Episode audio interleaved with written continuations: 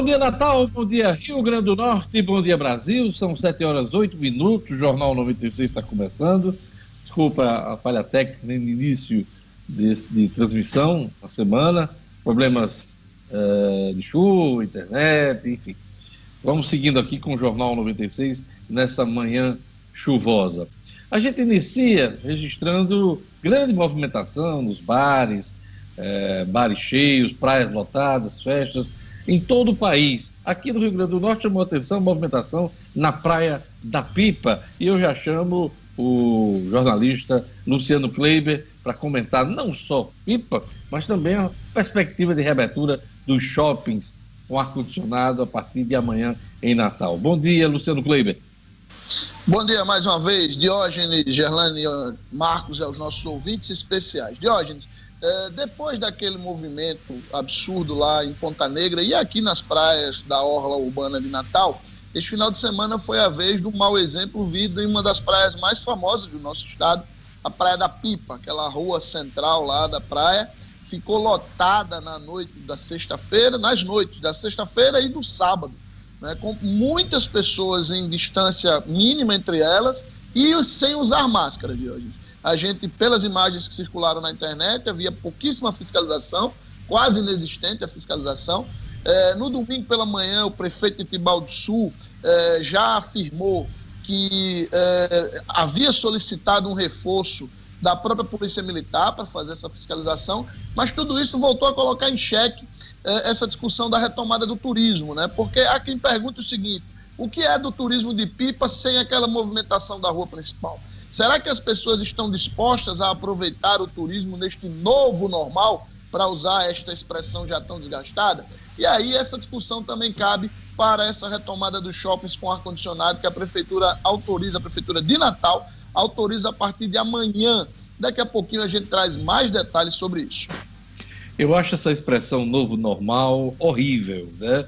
Porque o que estamos vivendo não é normal, é a normalidade. Então, a gente está na busca do novo normal, não. A gente está buscando voltar ao normal antes da pandemia. Mas muita gente tem usado esse termo, novo normal. Olha, Natal vai abrir hoje novo centro de atendimento no enfrentamento da Covid-19. Gerlane Lima, bom dia.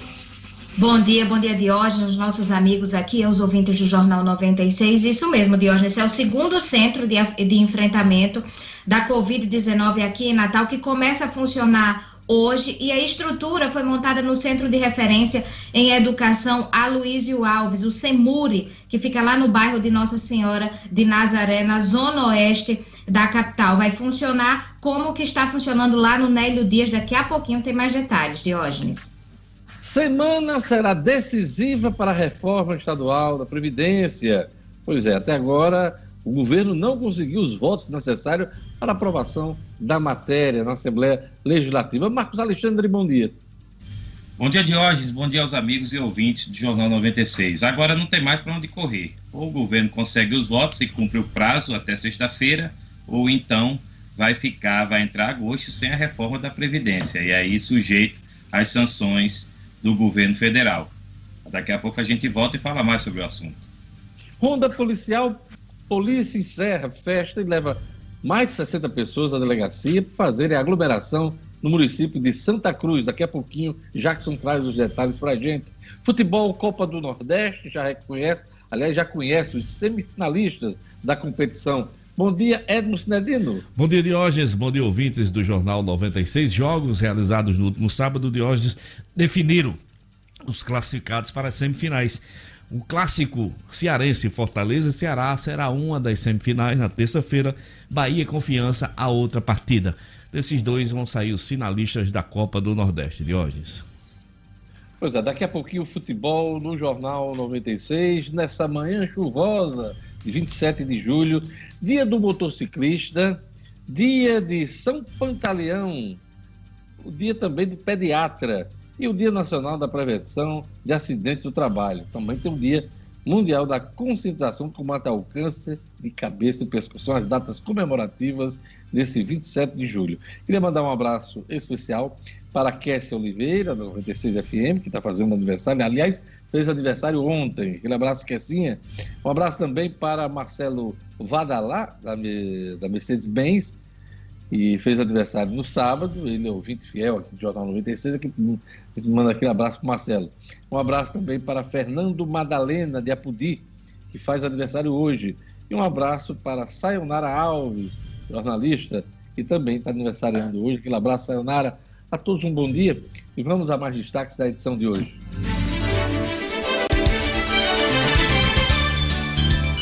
Bolsonaro é alvo de nova queixa no Tribunal Penal Internacional por atuação frente à pandemia. Confederação Nacional dos Municípios pede a governo mais prazo para prefeituras mudarem seus sistemas previdenciários. Pipa tem ótima ocupação de hotéis no final de semana, mas registros de aglomerações colocam reabertura e retomada do setor de turismo em xeque.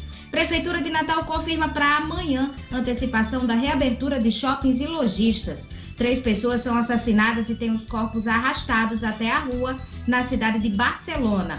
No futebol, definidos os classificados às quartas de final do Paulistão. Jornal 96. 7 horas e 14 minutos. Vamos para a leitura dos jornais nessa segunda-feira. O Estadão diz aqui: crise faz Brasil depender cada vez mais do mercado chinês país asiático foi destino de 33,8% das exportações brasileiras de janeiro a junho deste ano, ante 1,9% em 2001. O que eu não entendo, Luciano Freire, é uma dependência tão grande hoje do comércio brasileiro com a China e a hostilidade hoje que os chineses sofrem por parte, principalmente, do atual governo brasileiro.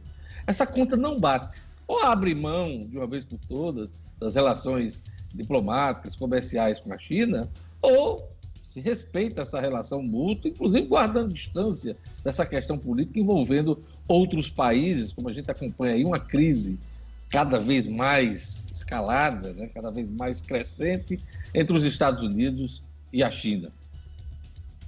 Pois é, Diógenes, e a matéria de capa do Jornal Estado de São Paulo destaca exatamente isso. Tem vários especialistas grandes exportadores do país, criticando exatamente essa forma como o governo federal, o governo brasileiro, vem conduzindo já de algum tempo as relações com a China. Não dá para você ter um parceiro comercial deste porte, né, representando mais de um terço das nossas exportações, e tratá-lo no campo diplomático como a gente vem tratando. Geralmente a China não entra em bola dividida em relação ao comércio, porque os chineses são extremamente pragmáticos, né? Ele quer saber de vender e comprar. Geralmente vender mais do que comprar. Só que o atual líder chinês, o Jinping, ele tem endurecido essa relação com os países. Até agora, ele tem feito aí cara de paisagem em relação ao Brasil. Né? Mas é bom lembrar desses números, dessa relação que o Brasil tem com a China. Por exemplo, recentemente os chineses deixaram de comprar uma quantidade enorme de soja brasileira, né? fizeram um entendimento com os americanos, mas deixaram de comprar soja brasileira. Imagina aí o prejuízo aqui para os exportadores brasileiros nessa área da soja, né? Então, vamos fazer é um, conta, né, gente? É um fio de navalha muito complicado que o governo brasileiro anda nessa história, viu, Diogo? Pois é. O Estado de São Paulo destaca aqui também, na sua capa, Bolsonaro libera recorde de rádio comunitária na década. É, Bolsonaro libera recorde de rádio comunitária na década. Protestos nos Estados Unidos ficam mais violentos aos registros do Estado de São Paulo nessa manhã. Vamos ver aqui a Folha de São Paulo, também, Jornal Paulista, que diz: pressão por gastos pode levar a aumento da carga tributária é o que diz a Folha, cenário decorrente da crise do coronavírus coloca em risco teto, o teto de gastos, dívida pública, inflação e juros baixos. São os destaques é, da Folha. A Folha também destaca aqui em carta: 152 bispos criticam Bolsonaro. O discurso de Jair Bolsonaro não é ético e o governo se baseia em economia que mata diz a carta assinada por 152 bispos brasileiros. A divulgação do texto foi suspensa até análise da CNBB, Conferência Nacional dos Bispos do Brasil. Signatários temem que o setor conservador impeça a publicação. Europa vive repique nas férias e eleva restrição. Repique no caso da doença coronavírus, nesse momento de volta de férias, início das férias no continente europeu. São os destaques da Folha agora de manhã. Vamos aqui para o Globo. O Globo diz: com regras mais frouxas, Covid cresce em 11 estados. Em 11 estados. País não sai do platô e tem recorde na média de mortes em sete dias. O avanço da epidemia no país. Daqui a pouquinho o Gerlando Lima vai trazer os números. São 2,4 milhões de contagiados até agora e mais de 87 mil mortos. Essa é a contagem oficial, levando em conta as informações das secretarias de saúde, eh, de acordo com o levantamento do consórcio de veículos, que faz esse, esse, esse placar, esse placar macabro todos os dias no país, mas necessário para que a gente acompanhe os números da epidemia, da pandemia, no caso. Bolsonaro tenta agradar a ala ideológica. O presidente Jair Bolsonaro tem feito acenos para sua base mais radical, insatisfeita com seu novo estilo conciliatório. O gesto mais recente foi a contestação no STF da suspensão do perfil de apoiadores do governo em redes sociais. A iniciativa foi elogiada por deputados bolsonaristas. Eu queria comentar esse assunto com o Marcos Alexandre. É, é, eu tenho dois aspectos aqui a, a destacar, Marcos. Primeiro, não cabe ao presidente Bolsonaro contestar uma decisão do ministro eh, Alexandre Moraes a respeito dessa, desse bloqueio dessas contas, porque não se trata de assunto de governo, né? Se trata de assuntos, inclusive, de bloqueio de contas de particulares, de empresários, de comunicadores, empresários. A única ligação, claro, apoiadores do presidente da República. Mas a AGU, a Advocacia Geral da União, ela, ela defende os interesses dos órgãos do governo né, quando envolvidos em conflito, em ações judiciais. Esse é um ponto que está sendo questionado desde a última, aliás, desde o último sábado, quando o presidente da República anunciou que utilizou a AGU para contestar essa decisão do Alexandre de Moraes. Um outro ponto que eu queria, que eu queria eh, destacar é que esse novo estilo do, do presidente Bolsonaro, né? Inaugurado depois que o Queiroz foi preso, né? É, há uma dúvida se ele vai ser mantido ou não.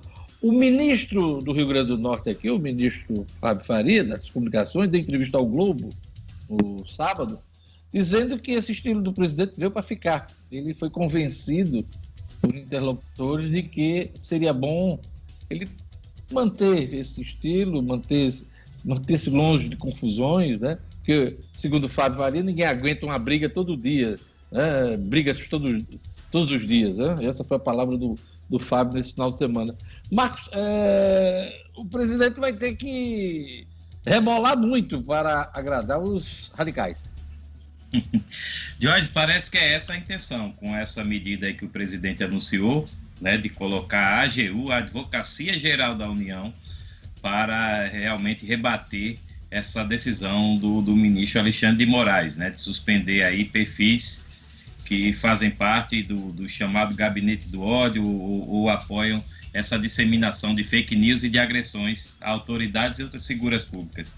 E o presidente realmente vem sendo bastante contestado por essa ala ideológica, por, por estar adotando essa fase, digamos assim, o Jairzinho paz e amor nas últimas semanas, desde, como você bem lembrou, desde que o Fabrício Queiroz foi preso, né? E agora está sob, em prisão domiciliar.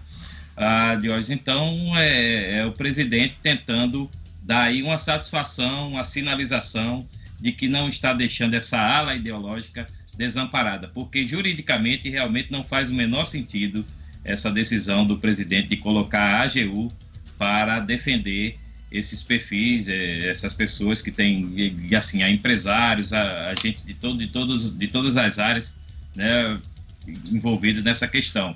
Então não faz sentido o governo se meter em assunto que não é do governo, simples assim.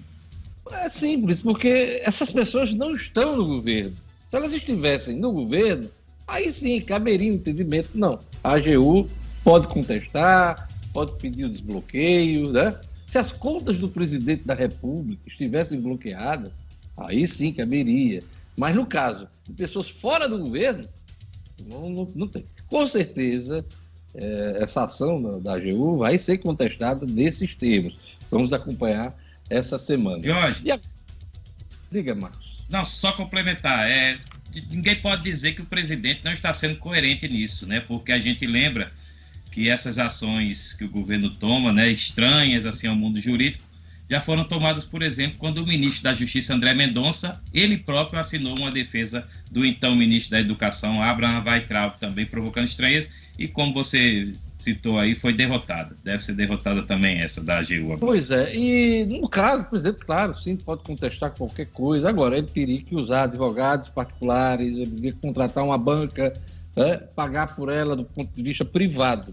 Agora, não utilizar os, as instituições de governo para defender privado. Então, esse é o estranhamento nesse momento. Vamos agora para as manchetes das principais revistas semanais do país. Vamos lá, Gerlane. Veja, cancelados. Supremo Tribunal Virtual. O cancelamento destrói as reputações e o bom senso. Isto é, sabe com quem está falando? Alguns dos piores traços do caráter nacional têm se manifestado com frequência nas últimas semanas e mostrado que a propalada cordialidade brasileira não demora um segundo para virar ilusão. Época lidera uma instituição de Estado, não de governo. Como a pandemia afetou a relação entre Bolsonaro e o comandante do Exército, general Edson Leal. Carta Capital. SOS. O ministro Paulo Guedes conta com o Centrão para promover o desmonte final do Estado. Salve-se quem puder. É isso aí. Olha, são 7 horas e 24 minutos em Natal. Vamos agora para a previsão do tempo, informações da Clima Tempo e um oferecimento do Viveiro Marina. Previsão do tempo.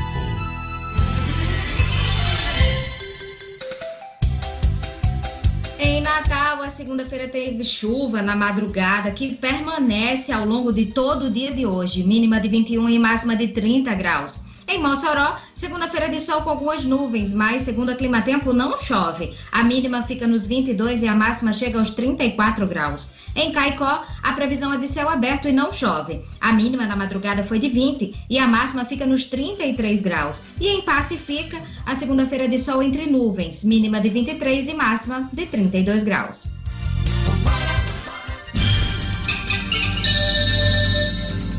Sete horas e 25 minutos. Olha, esse é o último mês da promoção do Viveiro Marina, das maiores promoções que o Viveiro Marina fez nos últimos tempos. 50% de desconto em todas as plantas.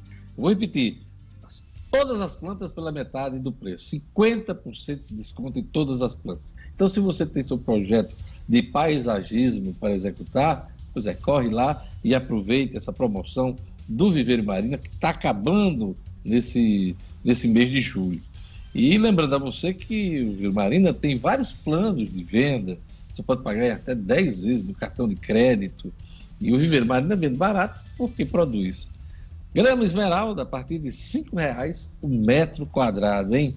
Pois é, só no Viver Marina você encontra grama esmeralda a partir de R$ reais o metro quadrado. Loja aberta com todas as com toda a segurança né? e, e recomendações das autoridades sanitárias na esquina da rua São José, com a Miguel Castro, em Lagoa Nova. Não compre planta sem antes fazer o orçamento no Viveiro Marina. Viveiro Marina, a grife do paisagismo.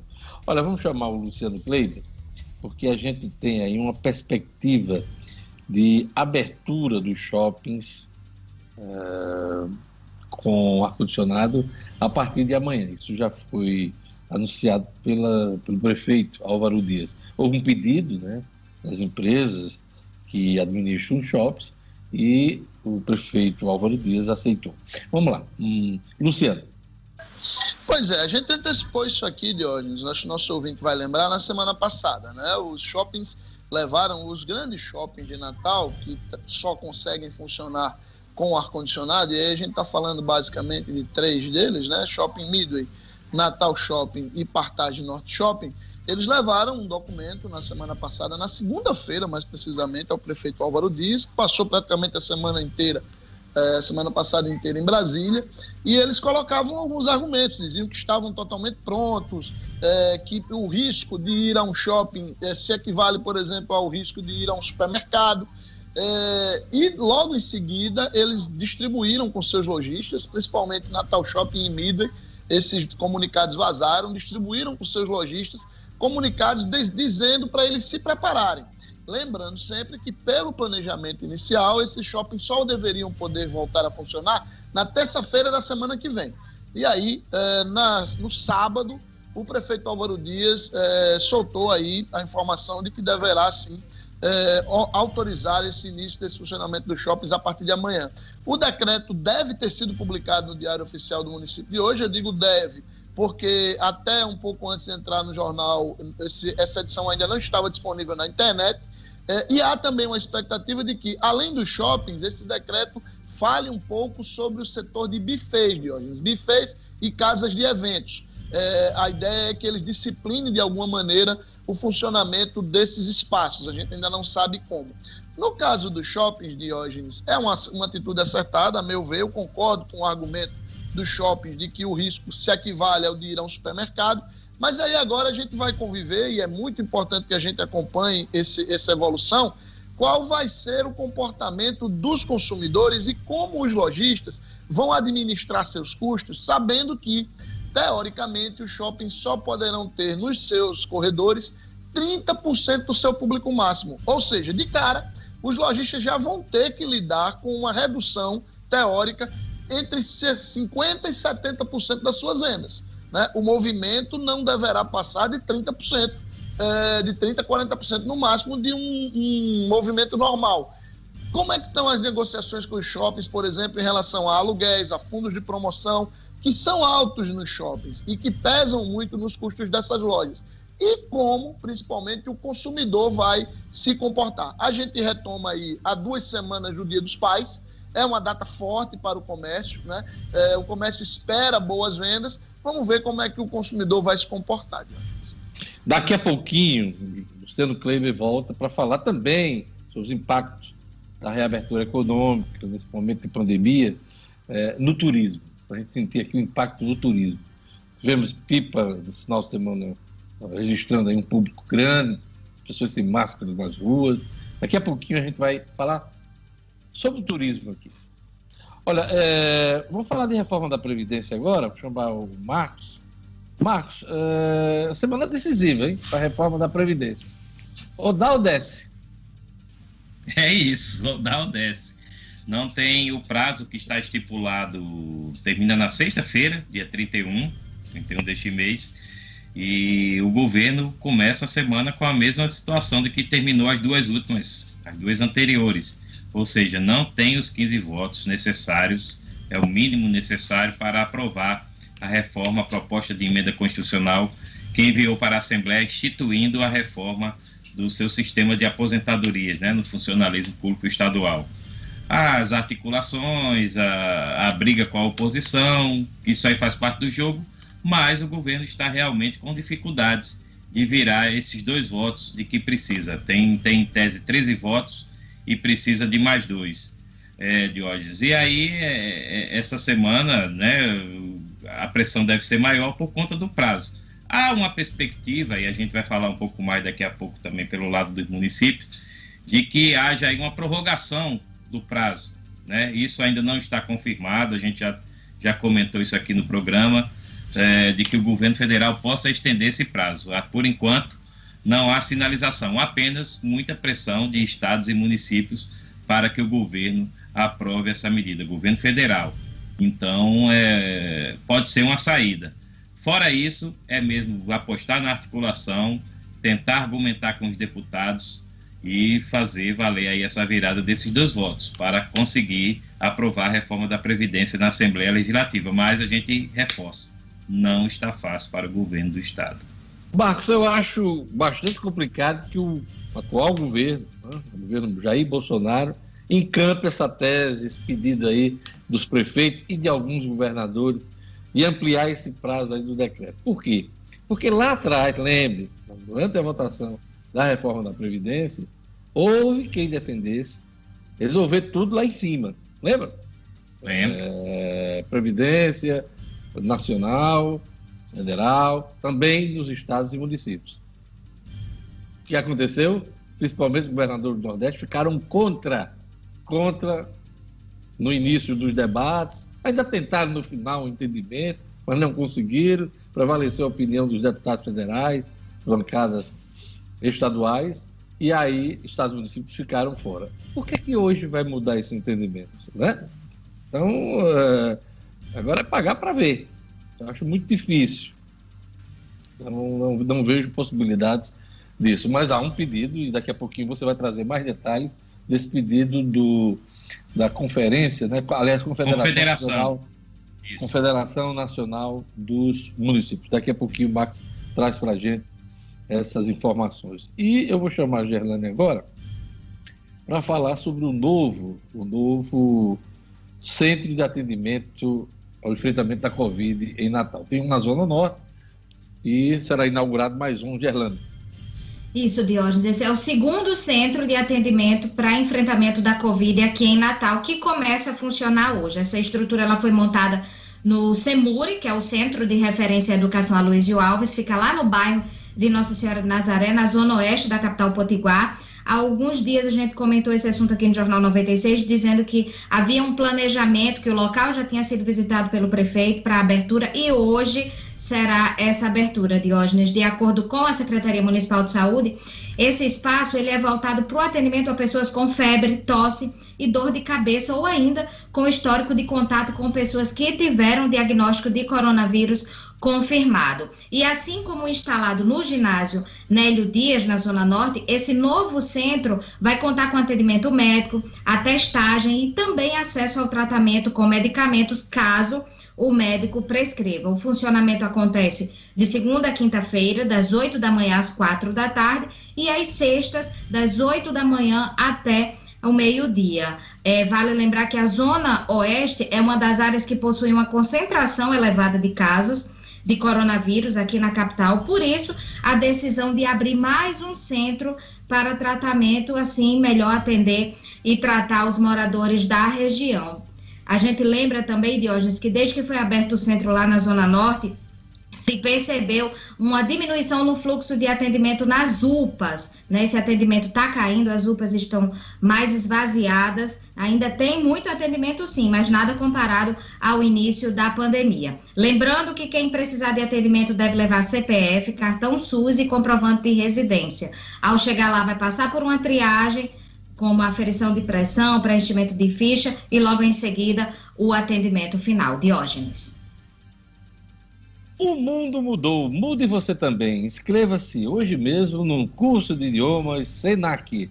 Só o Senac prepara você para este novo mundo com aulas online ao vivo e ficam gravadas para acessar quando você puder, quando você quiser. Hein?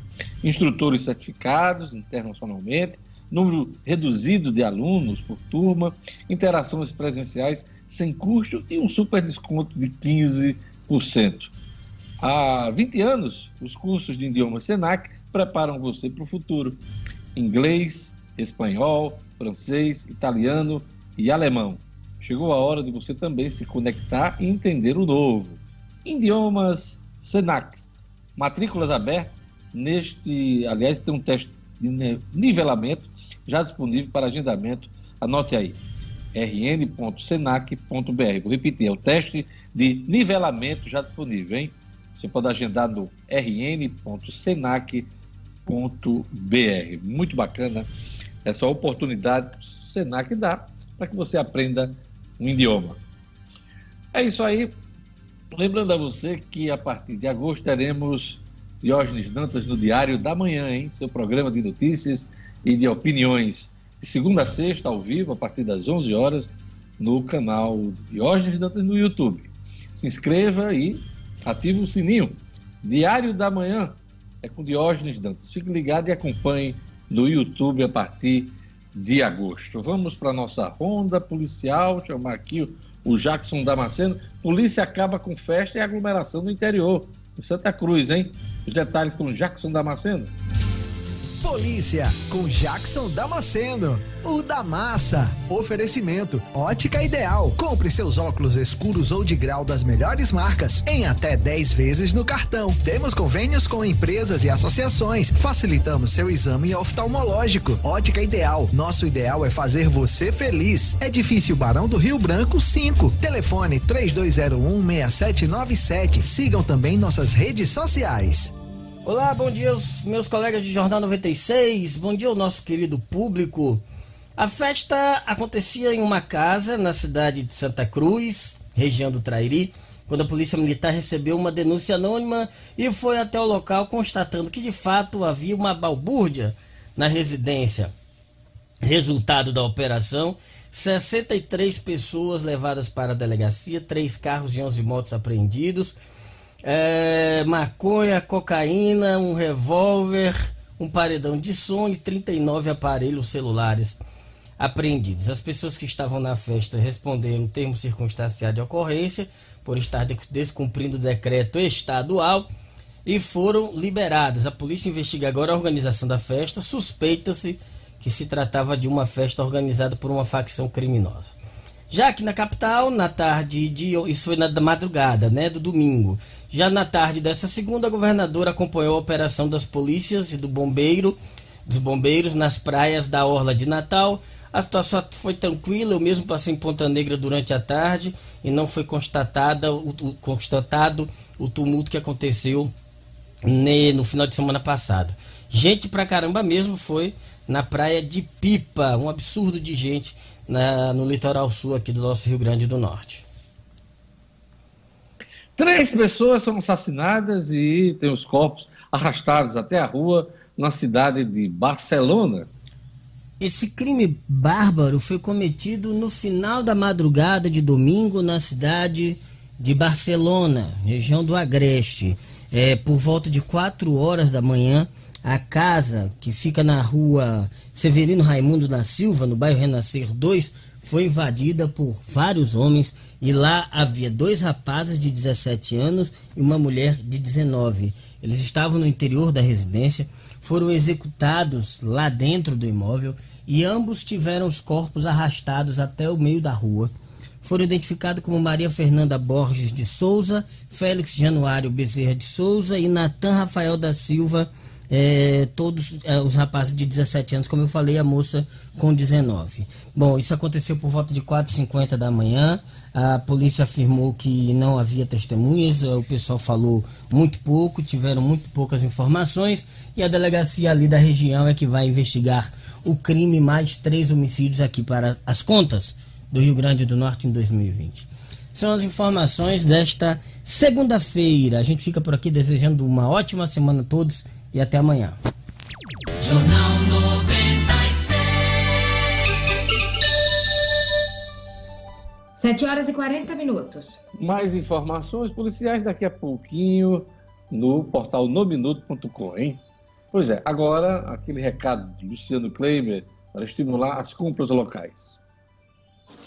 Chegou a hora de falar de uma rede genuinamente potiguar que está se espalhando pelo Nordeste. Presente nos estados da Paraíba, Pernambuco e Rio Grande do Norte, a Unifarma já conta com mais de 650 lojas. São farmácias nos grandes centros, nas pequenas cidades, nos bairros mais centrais e nos mais afastados, ou seja, onde a gente mais precisa. Portanto, valorize as empresas da nossa terra. Lembre que são elas que dão emprego ao nosso povo e ajudam a nossa economia. Quando o assunto for sua saúde, faça como eu. Procure a farmácia amiga, procure as lojas da Unifarma. Lá você encontra conforto, atendimento personalizado e o melhor, preço baixo de verdade. Eu garanto. Unifarma, uma farmácia amiga sempre perto de você.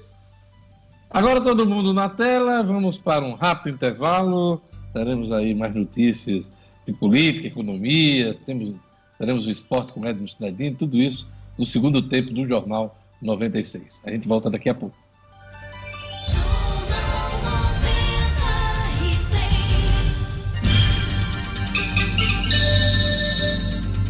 Estamos de volta com o Jornal 96, 7 horas e 43 minutos. Seu café chegou agora, né? Deu tempo do intervalo.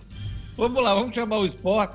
Definidos os classificados às quartas de final do Paulistão. E também temos agora os semifinalistas da Copa do Nordeste. Tudo isso com o Edmo Cinedino. Esportes com Edmo Cinedino. Isso mesmo, Diógenes. Final de semana de definições do Campeonato Paulista, do Paulistão e também da Copa do Nordeste. Vamos começar pela Copa do Nordeste. Tivemos os jogos das quartas de final. Fortaleza e Esporte 0 a 0 Nos pênaltis, o Fortaleza passou por 4 a 1 Eu diria que, por incrível que possa parecer, o Esporte jogou melhor do que o time de Rogério Senna. Esporte que não está nem nas semifinais do Pernambucano. O Ceará de hoje venceu Vitória de 1 a 0 Ceará jogando bem. É, no jogo, no tempo normal, 1 a 0 O Confiança venceu Santa Cruz de 4 a 2 nas penalidades, porque a partida também terminou 0 a 0 E eu diria que outro placar injusto, porque o Santa Cruz foi melhor. E no quarto jogo da rodada, é, o Botafogo, o Bahia, sem dúvida a melhor equipe do Nordeste no momento, comandado por Rodriguinho, venceu o Botafogo da Paraíba por 3 a 1 E nesse jogo, os paraibanos reclamaram muito e com razão da arbitragem, que anulou um gol legal do Botafogo e validou um gol ilegal do Bahia. Mas a diferença técnica do Bahia para o Botafogo é muito grande hoje. Então, definidas as seguintes semifinais. Nesta terça-feira, às 20, 20 horas e, 21 horas e 30 minutos, no estádio de Pituaçu, teremos o grande clássico do futebol nordestino, Fortaleza e Ceará. Partida única, se terminar empatada, vai para as pênaltis.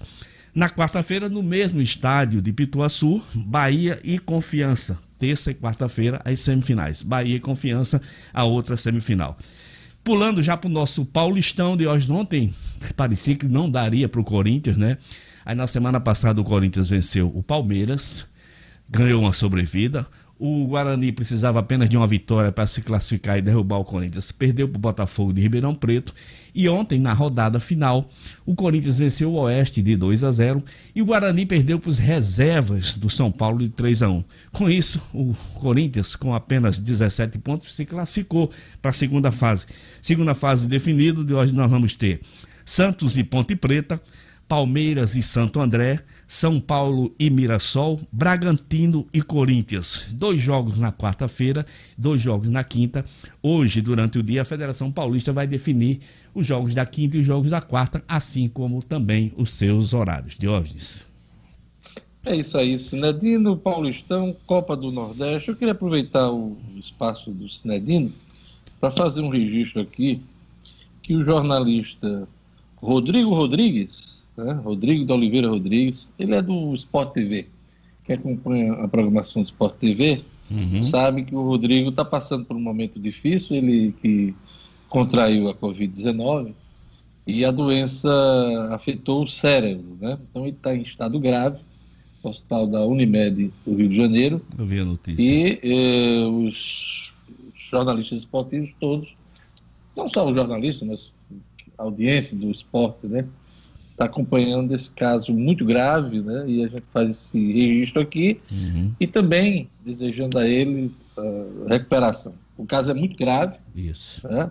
Por conta de uma trombose verificada nesse final de semana. Exato. Vamos acompanhar o estado de saúde desse grande profissional roqueiro, um grande apresentador.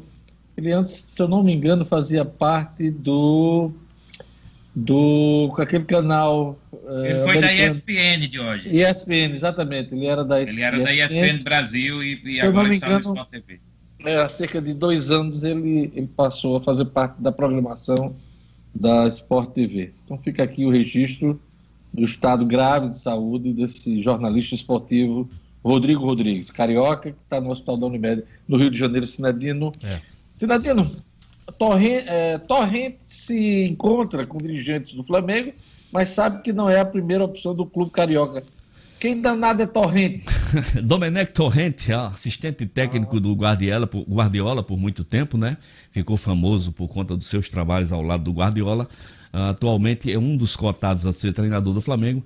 Ele jantou com os dirigentes Marcos Braz e Spindel no, no último final de semana de hoje. É, foi notícia em, em, todos os portais do seu encontro com os flamenguistas, mas segundo Mauro César, né, jornalista muito bem informado, o Domenech sabe, sabe que não é, a, a, não é nem a, prim, a segunda opção do Flamengo. Ele deve ter tomado conhecimento disso.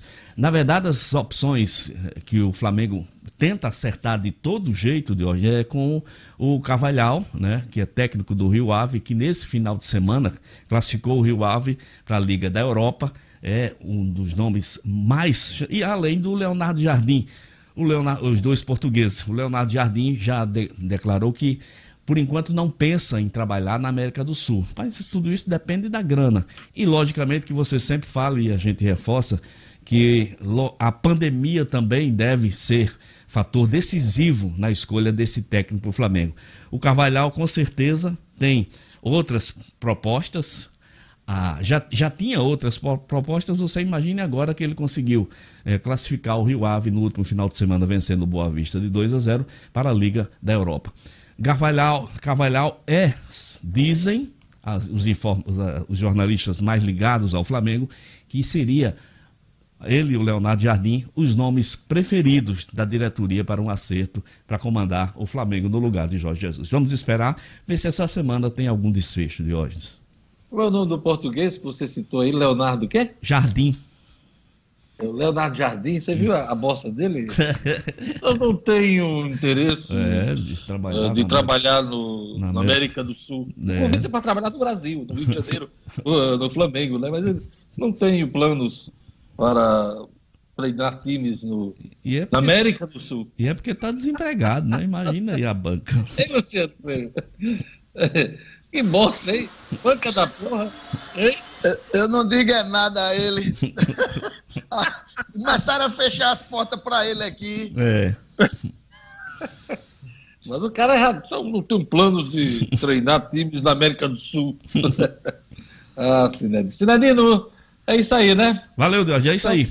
Um abraço. Sim, deixa eu, deixa eu fazer um registro aqui, né? Que nós temos, nós temos a primeira na nossa, na nossa equipe uma ciclista de categoria internacional, Mademoiselle Gerlane, que está que, que foi vista andando de bicicleta ao lado do seu marido, o Anderson.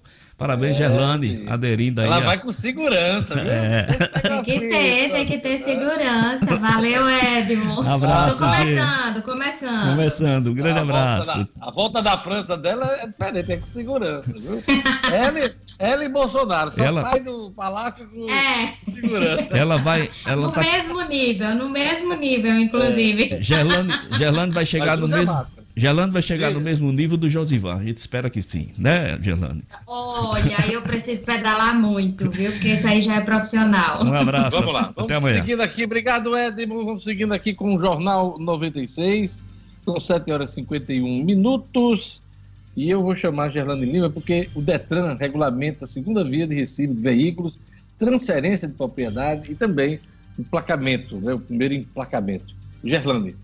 Isso, foi publicada no Diário Oficial do Estado desde a última quinta-feira essa portaria que trata da realização de segunda via do recibo do veículo, transferência e também o emplacamento por meio de vistoria externa. Esses serviços acontecem apenas nas lojas e concessionárias que vendem veículos novos e seminovos.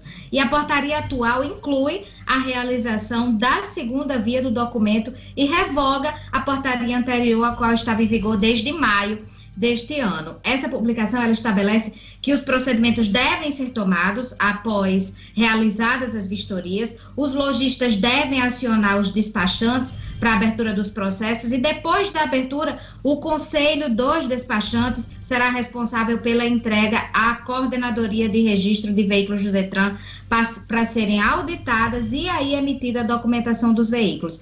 Quando esses documentos estiverem prontos, essa coordenadoria vai informar o conselho para que possam retirá-los, sendo proibida a permanência de qualquer empresa ou representante durante a auditagem. Tem todo um procedimento aí, de hoje tem muita gente que está falando em burocracia, em dificuldade, mas é para evitar justamente aglomerações, evitar tudo que não se pode nesse momento de pandemia. Essa portaria também disciplina que as empresas credenciadas para o serviço de vistoria precisam adotar todas as medidas de segurança para os funcionários e usuários, como distanciamento, uso de máscara, álcool em gel, tudo aquilo que a gente já sabe. E os lojistas e também as concessionárias devem disponibilizar aos vistoriadores os equipamentos de segurança. Então, quem tiver interesse, quem está precisando de algum desses serviços, dá uma olhadinha na vistoria, na, aliás, na portaria que já foi publicada no Diário Oficial do Estado. Olha, faz tempo que vocês me escutam falar sobre o Cicobi. Cicobi, e a gente fala aqui sobre a importância que é o cooperativismo financeiro. Agora, então, mais do que nunca, é hora de a gente falar de quem genuinamente e verdadeiramente se preocupa conosco, com os nossos negócios e com a nossa economia local. Quando pensar em escolher qualquer produto ou serviço financeiro, maquineta, boleto, bancário, seguro e aplicações, não pense muito, valorize e use o Cicobi como seu parceiro prioritário. Valorize quem valoriza o que é daqui. Na agência do Partage Norte Shopping, o gerente é Celiane. No Portugal Center, Denivaldo. No Centro de Convivência da UFRN, a gerente é a Deia. E na mais nova agência eh, do Cicobi, inaugurada ali da Bel Cabral, Nova Parnamirim, você vai encontrar o Galiza como gerente. Cicobi, não podemos dar as mãos, mas podemos juntos fazer a diferença. Luciano Kleiber, Pipa teve ótima ocupação, como a gente já registrou no início do programa. O Jackson Damasceno também registrou isso na ronda policial. Ruas cheias, pessoas sem máscaras, colocam a reabertura e a retomada da economia em xeque. Vamos lá. Pois é, Diógenes, o município de Tibau do Sul é, tomou a decisão, né? Como existe essa, essa prerrogativa dos municípios de se sobreporem aos decretos estaduais, por decisão do STF, lá em Tibau do Sul, o município tomou a decisão há mais ou menos umas quatro semanas de dar liberdade para a retomada eh, dos seus estabelecimentos. Claro, o município tem no turismo sua principal atividade econômica. E aí, bares, restaurantes, hotéis, pousadas eh, estão eh, autorizadas há pelo menos umas três e meia, três a quatro semanas a funcionar por lá. Pois bem, nos primeiros finais de semana, a coisa foi sendo é, vista um movimento normal, dentro do normal, dentro das regras de segurança. Neste final de semana, eh, as coisas fugiram um pouco do controle. Os hotéis estavam lotados, hotéis e pousadas da praia estavam lotados, o que é uma boa notícia para o turismo de lá. É, claro, também mantendo aquelas limitações, os hotéis estão com suas, suas ocupações reduzidas, né? não, não pode colocar todo mundo, tem uma série de regras que estão sendo seguidas. E aí aquela rua principal de Pipa teve o reflexo é, grande dessa ocupação alta das, dos hotéis e pousadas. Muita gente na rua, muita gente próximo uma da outra e muita gente sem máscara ordens, o que levou a prefeitura a solicitar um reforço da Polícia Militar, é, que esse reforço deve, estar, deve ter chegado ontem lá em Pipa, a gente não teve a confirmação. É, prometem que para o próximo final de semana isso não deve ocorrer, mas aí por que, que eu digo que deixa em xeque, Diógenes? É, como é que você pode imaginar Pipa sendo um bom atrativo turístico para os turistas do mundo inteiro que para lá vão, sem aquele movimento da rua principal? É, ali é um dos grandes pontos de atração de Pipa, mas na situação que nós vivemos hoje é impossível admitir aquilo ali. Né? Não dá para admitir aquilo ali sem ver, sem estarmos correndo um risco muito grande de vermos os números da doença dispararem novamente. Então, é mais um dilema enorme que o setor produtivo tem que enfrentar. Até que ponto vale a pena retomar as atividades em determinados setores com as restrições que a pandemia e principalmente a falta de uma vacina hoje nos impõe? Esta é a grande discussão a ser tomada agora, a ser debatida agora pela sociedade e por alguns segmentos econômicos. Pois é, vale registrar que eventos importantes estão sendo cancelados, adiados, com vistas ao final do ano e o ano que vem. É, Carnatal, por exemplo. Carnatal, a Destaque Promoções, já anunciou no último sábado que o Carnatal deste ano está cancelado, não será realizado. Porque não há realmente a mínima condição de evitar aglomeração no evento carnavalesco, né? é, num momento em que ainda a população não tem acesso a uma vacina. Carnaval do ano que vem, é, em São Paulo, por exemplo, está cancelado o carnaval. Estão pensando em adiar para julho, caso né, a vacinação ocorra no primeiro semestre do ano que vem. É, Réveillon de Copacabana também já foi cancelado. Né?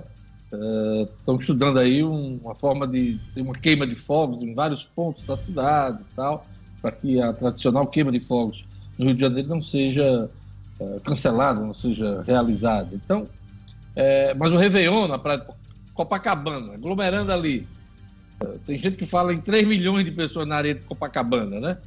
É, não tem condições de, de, acontecer esse ano, já está cancelado. Então, uma série de, de, de eventos, e Luciano Kleber, você bem chamou a atenção, impactam fortemente o turismo. Porque foi um dos primeiros setores a entrar nessa crise. Um dos primeiros setores a entrar nessa crise. e talvez seja um dos últimos, hein, a sair desta crise da pandemia. Hum, é, pelo menos é o que apontam os especialistas. Pois é, Diógenes, a grande questão é o estilo da atividade econômica, né? Uma coisa é você liberar o funcionamento de um estabelecimento ligado ao comércio, que a pessoa vai lá, faz uma aquisição e vai embora, né? As atividades ligadas ao turismo e ao setor de eventos, elas pressupõem a um momento de descontração, um momento de interação, fruição. um momento de fruição. Isso, as pessoas precisam se cumprimentar, estar juntas, conversar, bater papo, relaxar. E nesse relaxamento, naturalmente, você começa a perder aquela, aquela preocupação com distanciamento e tal. Qual é a graça, por exemplo, de você ir para um evento, um aniversário, um casamento, onde as pessoas precisarão estar a um metro e meio de cada um e todas usando máscara? Né? Até para você comer, para você beber é difícil. Né? Então, é um momento em que a, a gente vive agora a situação da gente discutir isso. Eu estava comentando com meu filho exatamente isso. Nossa semana, a, a economia está retomando, as pessoas estão podendo sair para alguns lugares, retomar alguns hábitos, né? Mas tá muito chato você sair de casa com máscara. Até no condomínio mesmo do prédio, fica aquele negócio, você esquece a máscara para ir no carro pegar um, um equipamento que esqueceu, você tem que lembrar que tem que usar a máscara e tal. Então, tudo isso. Tem muita gente deixando de, de ir a restaurante, tá podendo agora, né? Você retomar um restaurante e, e a um shopping aberto aí, né? Com, sem ar-condicionado. Mas aquele ritual de máscara, chegar em casa, tirar toda a roupa, jogar, tomar um banho, geralmente, é complicado. Então muita gente está preferindo realmente ficar em casa. Mas vamos seguir aqui. Tem uma, uma informação a produção passou agora é, no site O Antagonista, está registrando que a Polícia Federal está neste momento na residência do governador do Piauí, Wellington Dias, do PT Trata-se da terceira fase da Operação Topic, que investiga crimes de organização criminosa, corrupção passiva, lavagem de dinheiro e fraude em licitação da Secretaria de Educação do Estado do Piauí.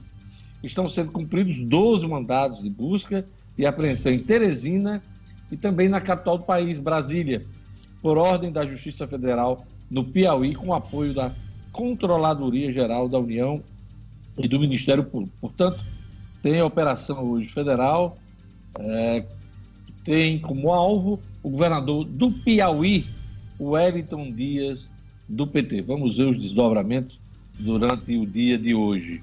Marcos Alexandre tem uma dica para você acompanhar as eleições 2020.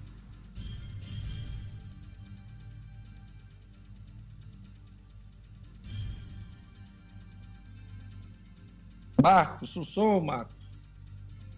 Rapaz, essa tecla do mute pega todo mundo. Pois é, eu vou chamar de novo. Vamos Calma, lá. Relaxa. Marcos Alexandre tem uma dica para acompanhar as eleições 2020.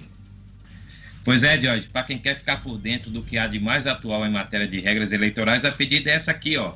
O livro O Processo e o Direito Eleitoral do advogado e escritor Kennedy Diógenes. A obra já é uma referência do gênero, porque trata de maneira simples, mas completa, os principais temas do direito eleitoral desde a sua construção histórica até as suas normas mais recentes, definidas pela última reforma política. O livro Processo e o Direito Eleitoral é importante fonte de consulta para quem deseja participar das campanhas eleitorais, inclusive como candidato.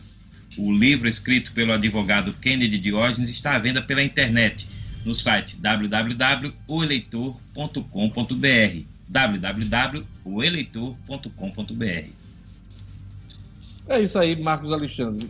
Eu queria trazer para vocês aqui, hoje o Estadão traz uma matéria sobre os desafios da vacinação em massa no Brasil. Aquilo que eu vinha comentando na semana passada, que é de como é que vai ser a vacinação, viu, Luciano Kleber? E a perspectiva é que a partir do ano que vem, ali, meados do ano que vem, é que essa vacina começa a chegar no Brasil.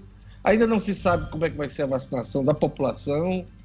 A princípio, os grupos de risco né, serão contemplados nessa primeira leva.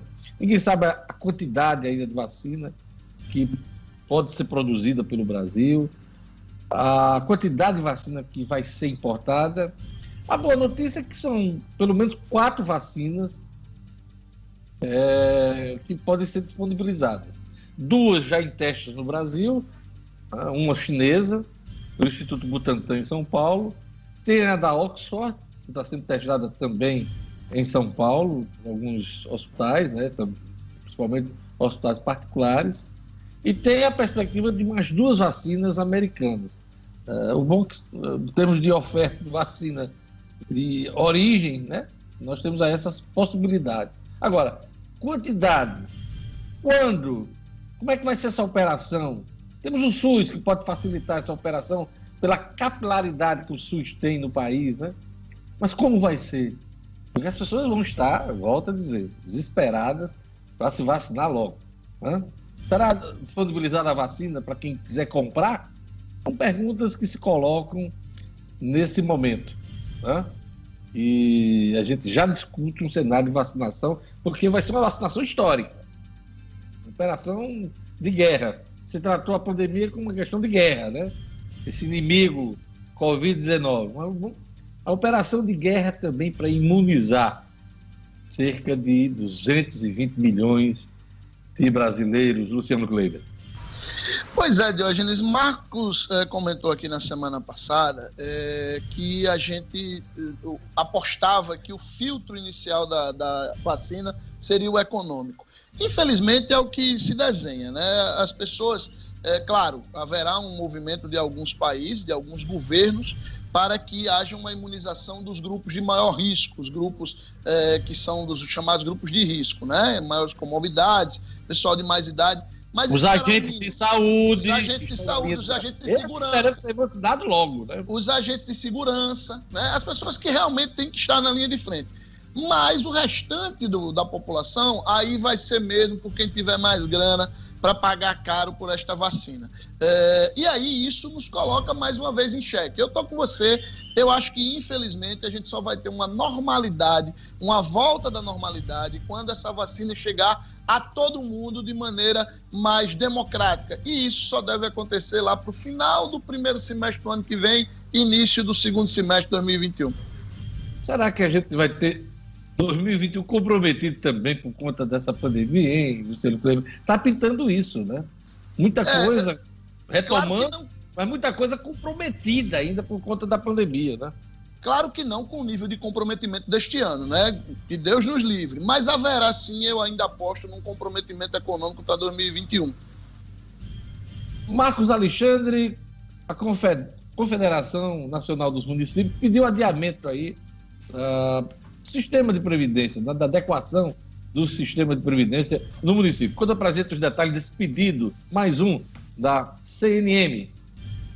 Pois é, um, um pedido aí que reforça a pressão que recai aí sobre o governo federal para que o governo federal, a União, prorrogue esse prazo aí que está estipulado, estabelecido para se encerrar nesta próxima sexta-feira, dia 31 de julho é um, é um prazo que está atrelado à reforma da Previdência Nacional. Quando a Previdência Nacional, da, da reforma da Previdência Nacional foi aprovada, estipulou-se que estados e municípios teriam até 31 de julho para se adequar é, às novas regras. E, assim, a verdade é que muitos não fizeram isso. Aqui o Rio Grande do Norte é um exemplo, né? o, o governo do estado e várias prefeituras. Então, é, essa questão está se arrastando, o prazo está se encerrando e o fato, Diógenes, é que eu não tenho nenhum, nenhum medo de dar aqui o palpite. Não, não vão cumprir esse prazo. Esse prazo não vai ser cumprido e isso é, reforça esse, essa pressão aí que cai sobre o governo federal. Uma delas é da Confederação Nacional dos Municípios, que se reuniu na última sexta-feira e endossou essa questão aí, faz, lembrando que o Conselho, né, a CNM, a Confederação Nacional dos Municípios, lembra que o Conselho Nacional dos Regimes de Previdência Social, que é um colegiado que reúne membros do governo federal, dos estados, dos municípios e também dos trabalhadores e da prefeitura, esse conselho aprovou no início do mês um indicativo para que haja essa prorrogação até 31 de dezembro. Né? É, é a proposta inicial. Porém, já há quem, quem até, até defenda a prorrogação até 31 de dezembro de 2021. Você e Luciano estavam falando aí de reflexo para 2021, já há esse tipo de proposta mas é, a gente, a gente é, acredita que uma proposta até 31 de dezembro deste ano seria mais razoável. Segundo a CNM, eh, os municípios estão com dificuldade para fazer suas reformas por conta da pandemia. Esse é o argumento apresentado, né? E que a não prorrogação vai causar prejuízos porque os municípios ficarão sujeitos aí às sanções previstas na legislação federal. Antes de Gerlando trazer para a gente os números atualizados da Covid-19 no Brasil, eu queria registrar aqui as 10 vacinas que transformaram a história. Né? A primeira delas foi a varíola, a primeira vacina que se tem conhecimento. O ano dela é 1796. Raiva. A raiva foi na sequência 1885. Tétano, 1890. Difteria.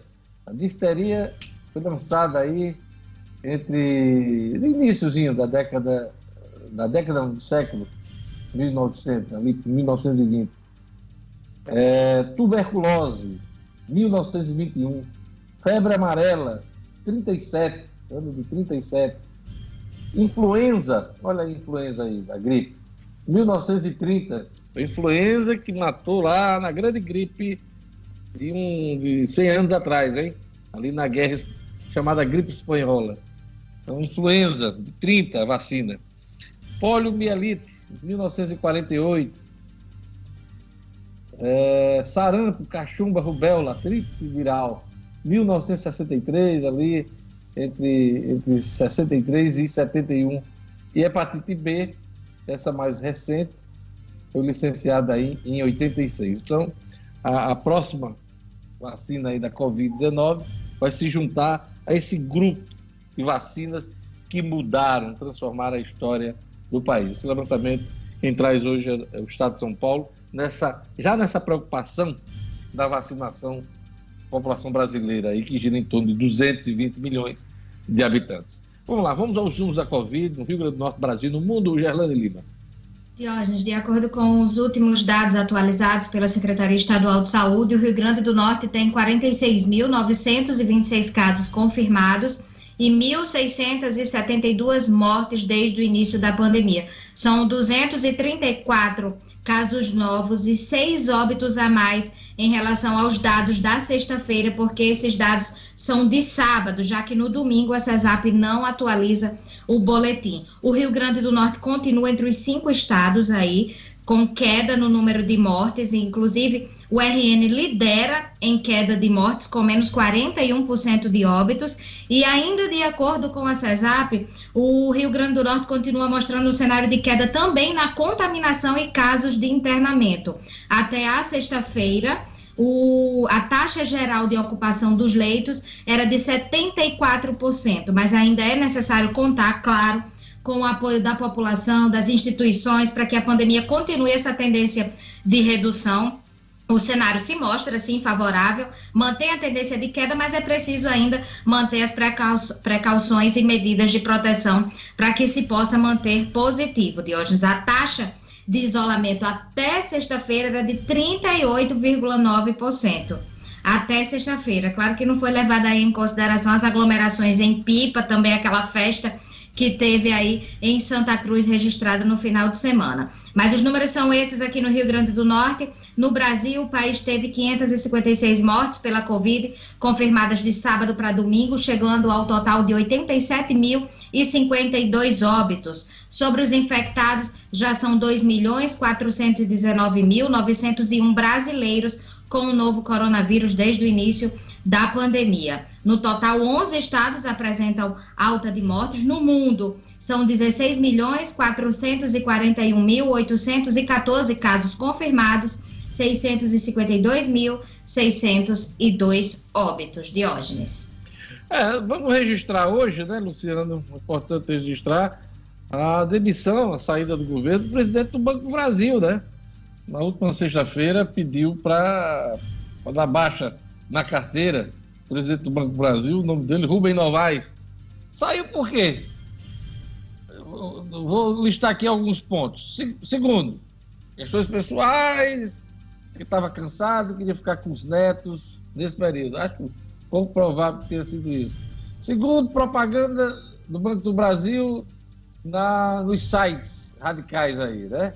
houve suspensão, por determinação da justiça, mas houve pressão do governo, presidente Bolsonaro, para que retomasse esses anúncios.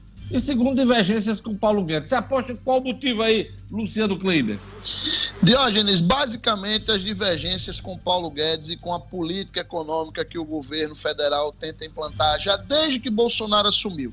O presidente Jair Bolsonaro sempre disse que entende que o Banco do Brasil precisa ser um aliado maior do governo, assim como é a Caixa Econômica Federal, em algumas políticas de, de, impacto social. Acontece que, diferente da Caixa, que é um banco 100% estatal, o Banco do Brasil é uma sociedade anônima. É uma instituição que tem suas ações no mercado financeiro e precisa dar satisfação a seus acionistas.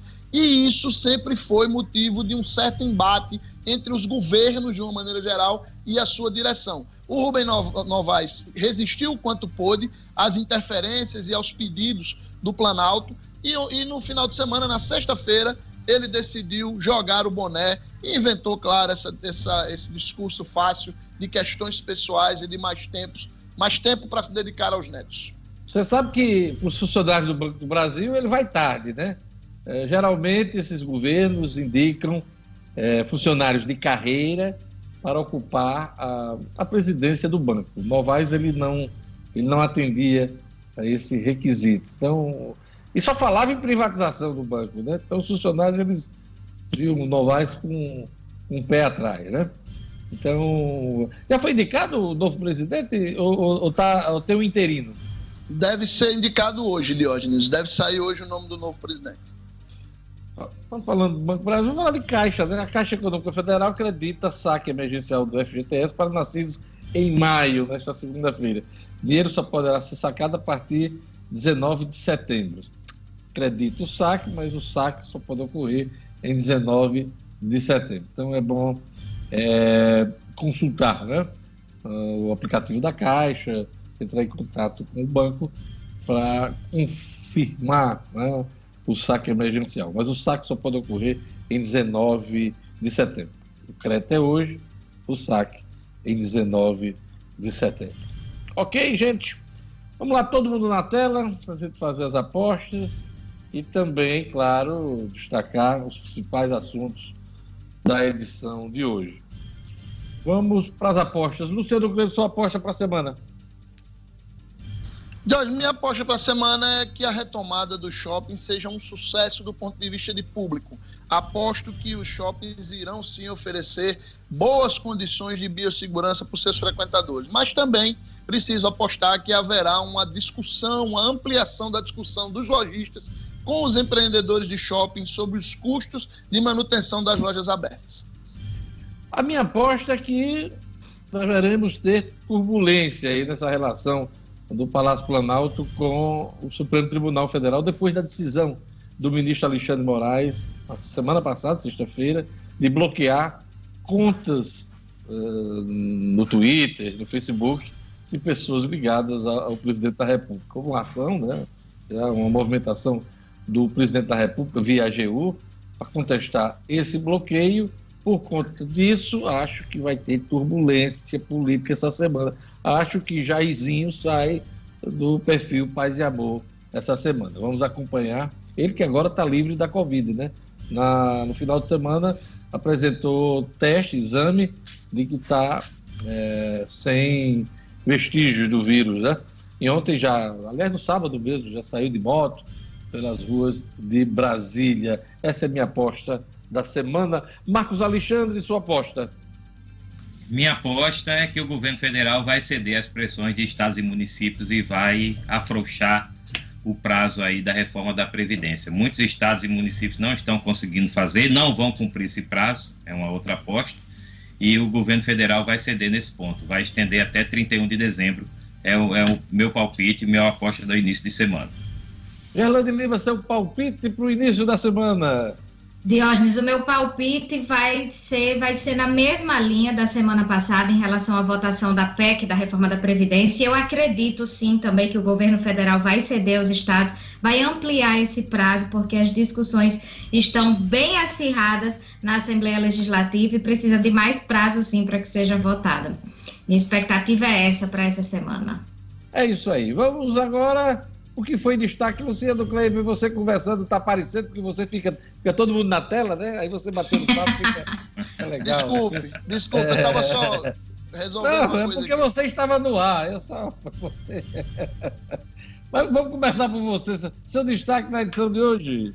Meu destaque na edição de hoje, Diógenes, foi que mais uma vez a gente viu cenas lamentáveis de aglomeração e de desrespeito ao distanciamento social, dessa vez na Praia da Pipa. E isso coloca em xeque, coloca para discutirmos mais aprofundadamente a retomada do setor de turismo. Gerlane Lima, seu destaque na edição de hoje do Jornal 96. Destaque vai para a abertura do novo centro de atendimento para enfrentamento da Covid-19 lá no Semuri, a abertura que acontece hoje, Diógenes. Marcos Alexandre, seu destaque nesta segunda. Reforma da Previdência do Estado né, começa a semana em ritmo de contagem regressiva. Está valendo, por enquanto, o prazo de sexta-feira. Operação da Polícia Federal do Piauí, hein? Alvo, o governador do Piauí, o Wellington. Wellington, e ele. esse- Wellington esse- Dias. É Wellington Dias. E esse caso tem a ver com o Fundeb, Fundos da Educação. É isso aí. O Jornal 96 vai ficando por aqui. Temos todos um belíssimo dia, belíssima semana. Vem aí, Padre Francisco Fernandes. Obrigado a todos, obrigado pela audiência. Até amanhã. Até amanhã, uma ótima semana. Ótima semana a todos.